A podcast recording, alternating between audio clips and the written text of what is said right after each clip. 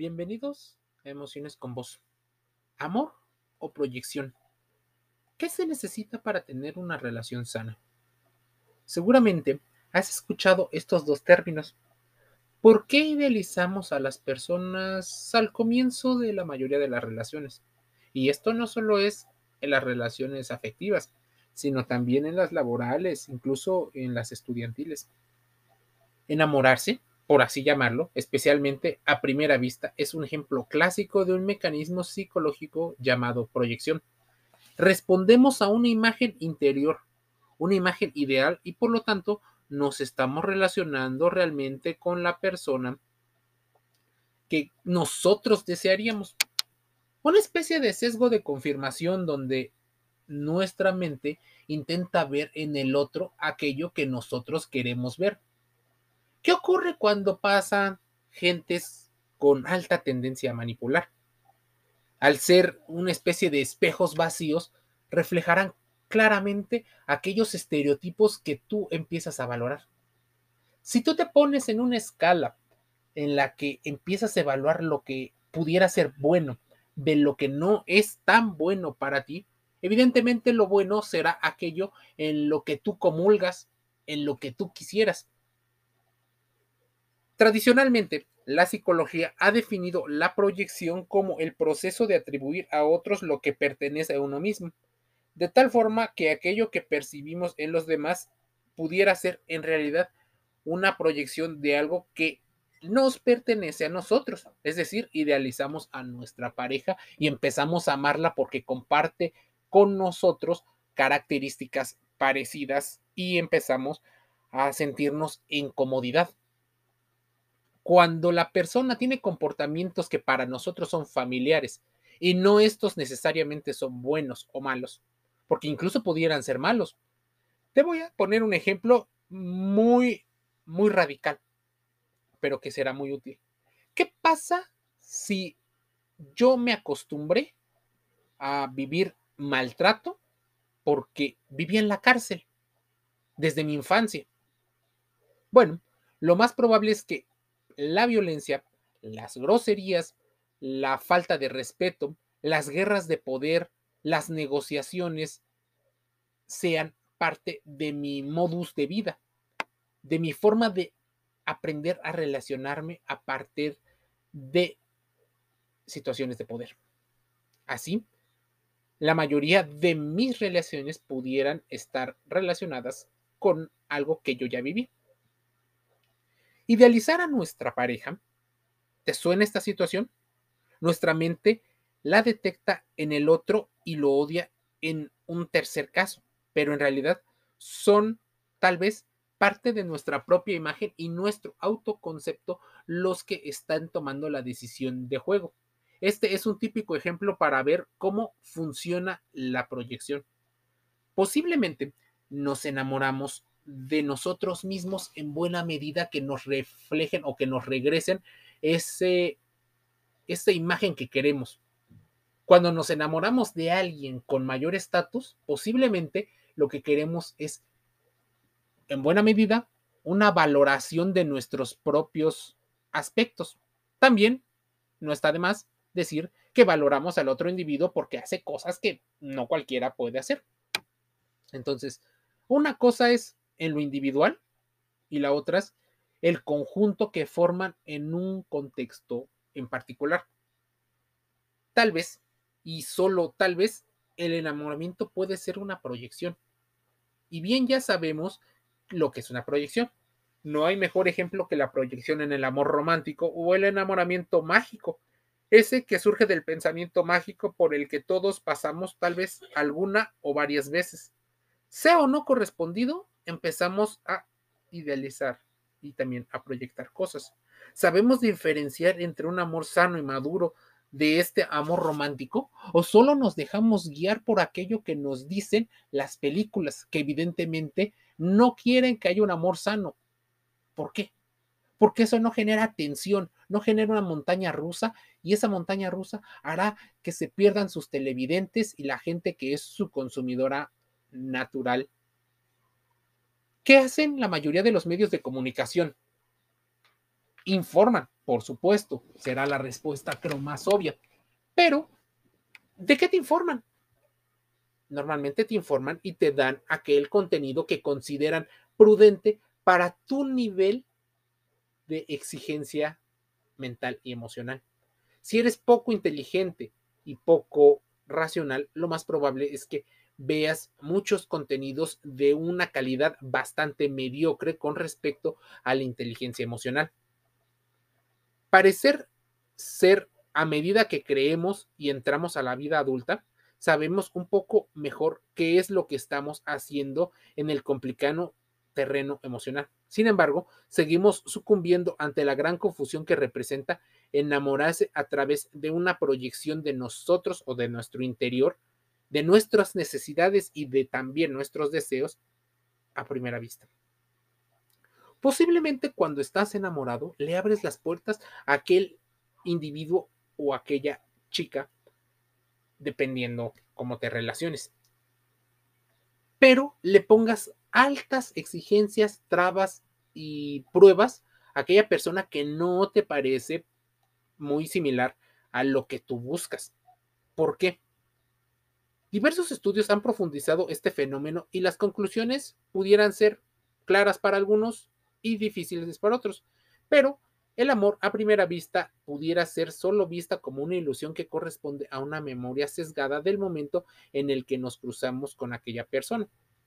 Debes identificar el momento emocional en el que estabas, el entorno y todo lo que rodeaba para empezar a ver y cómo fue esa primera vez que empezaste a valorar de una forma diferente a esa persona, si ya la conocías o por primera vez.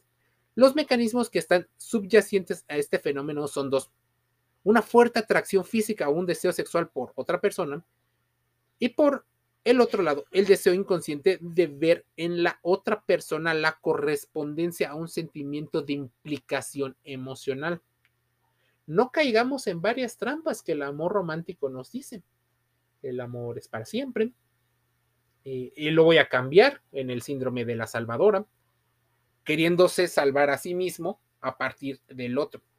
Es más, suena demasiado bien la peligrosa frase de dejarse llevar de no pensar, vida hay una, solo vive el presente, suenan bastante bien, pero son altamente peligrosas para tu salud emocional. El deseo y la atracción existen como tal. El resto pudiera ser complementado con una proyección psicológica. Ahora imagínate que esta proyección se da por ambas partes. Parece ideal. El romance empieza porque son correspondidos. Ya tenemos un enamoramiento correspondido, pero solo ilusoriamente. Ambos enamorados no están respondiendo a lo que la otra persona es en realidad, sino con la idea de que cada uno es un individuo que está representando un baile. Por eso es mucho más sencillo desde la evolución tener hijos que formar parejas estables con amor sano. Tal vez por factores inconscientes propios, crear un mundo en nuestra mente. Sobra decir que ambas proyecciones no superan muchas veces la prueba de realidad, pasando un corto periodo de tiempo. Por tanto, ambos enamorados se exponen a la frustración y al desencanto que supone despertar de este encantamiento, por lo cual el enamoramiento suele confundirse con el amor. ¿Qué es el amor?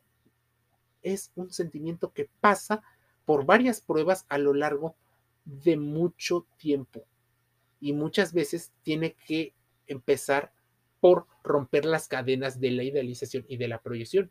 Ver a la persona como es, no como queremos que sea.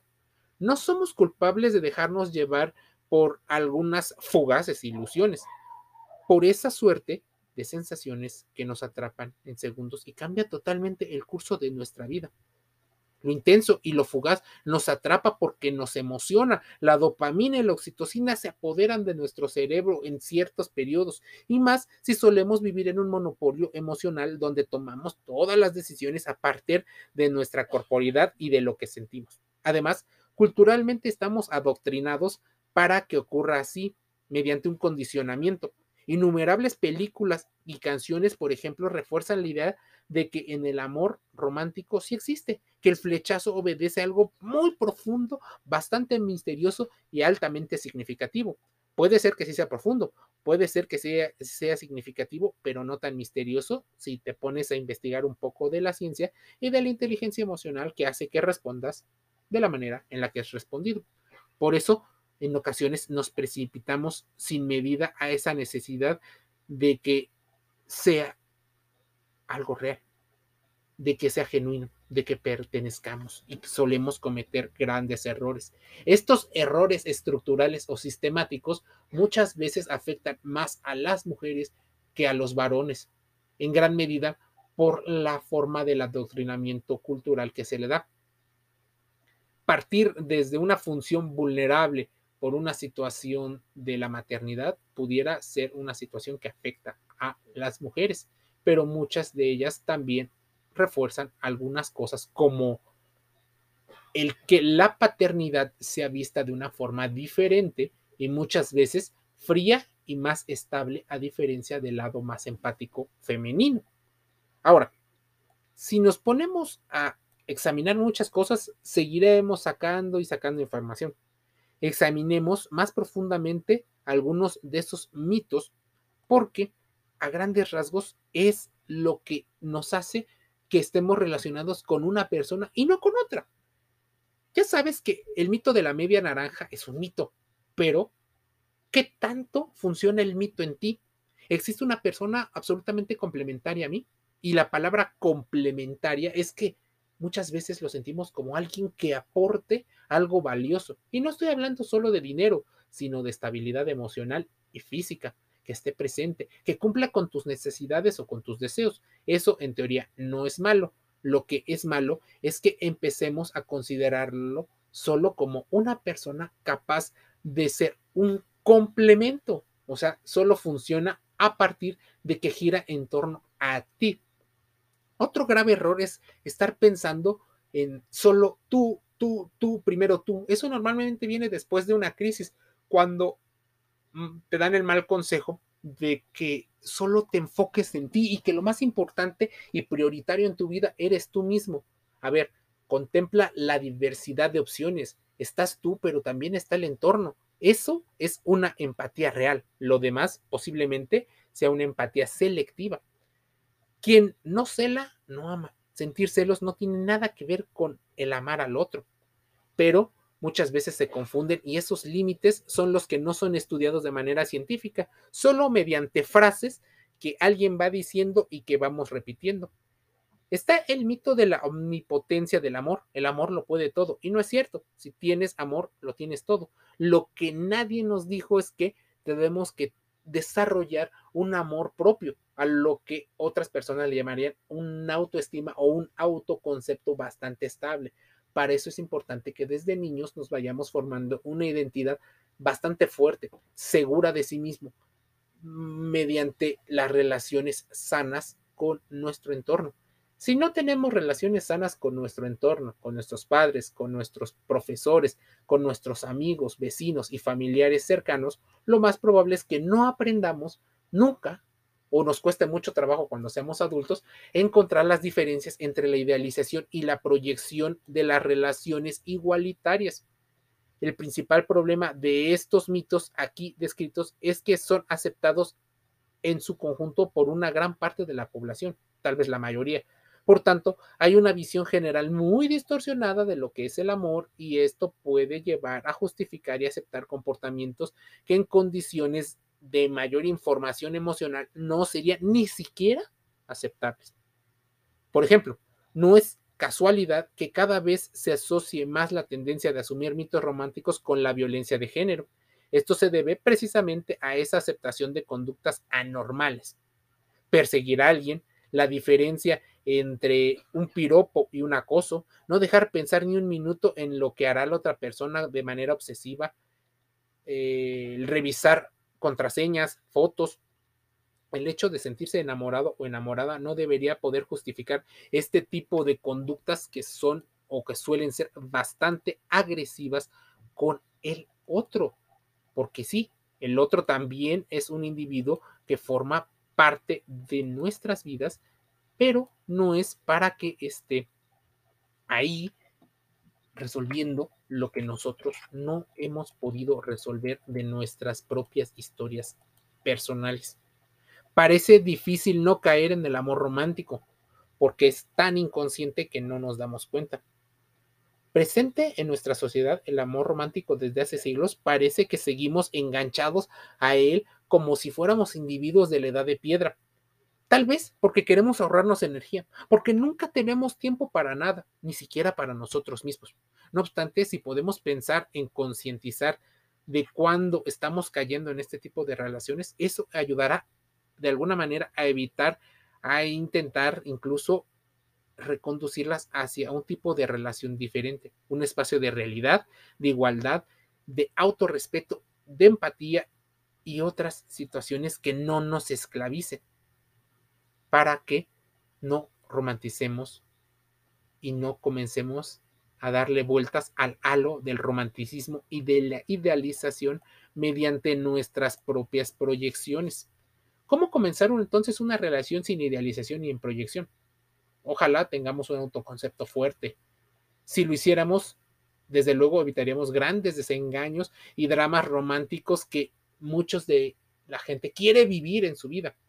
No se conoce a alguien en unos días. Debe de haber una autenticidad, pero no esa que creemos. Detectar y evitar ser adictos al amor y a las relaciones de manera continua. Amar con generosidad, decía Eric Fromm. Pero voy a terminar hablándote de la autenticidad.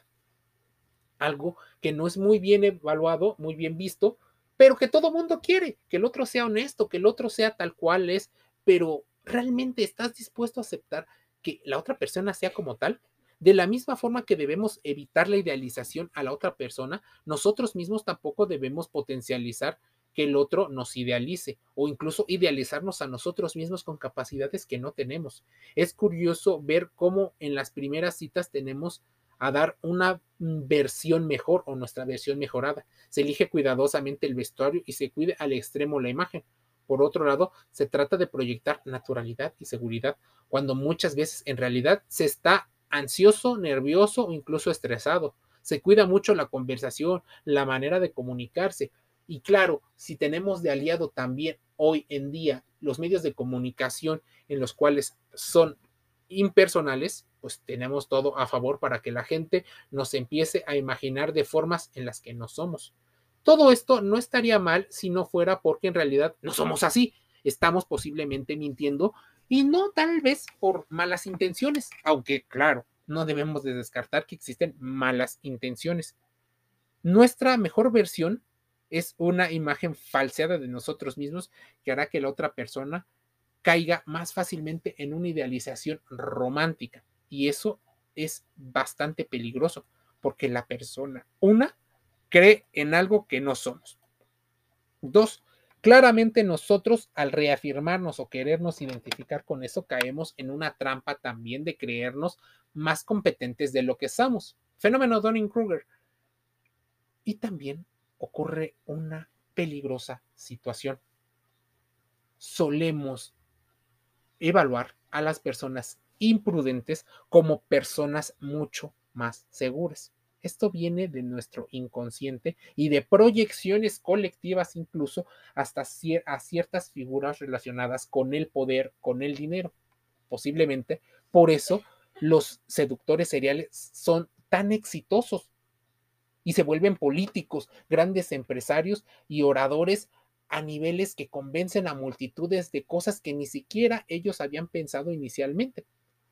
Posiblemente por eso son, y dice eh, el investigador Robert Hurt, experto en psicopatía, maquiavelismo y narcisismo, que posiblemente sean ovejas, sean lobos vestidos de ovejas, o sea, gente mala que se disfraza de manera bastante inteligente para dejarnos ver una parte idealizada y proyectada de nuestros propios deseos, de nuestras propias necesidades. Idealización y proyección en las relaciones, algo que debes de tener en cuenta. Métete a contrastar la información, evalúala, lo que yo te he dicho como concepto. Pregúntale a tu psicólogo o psicóloga qué ocurre y seguramente encontrarás más información de ti mismo. Emociones con Voz gratis, los podcasts en Spotify, Google Podcast, eh, Amazon Music Audible, eh, Anchor FM y iHeartRadio. Te envío un saludo y nos escuchamos el día de mañana.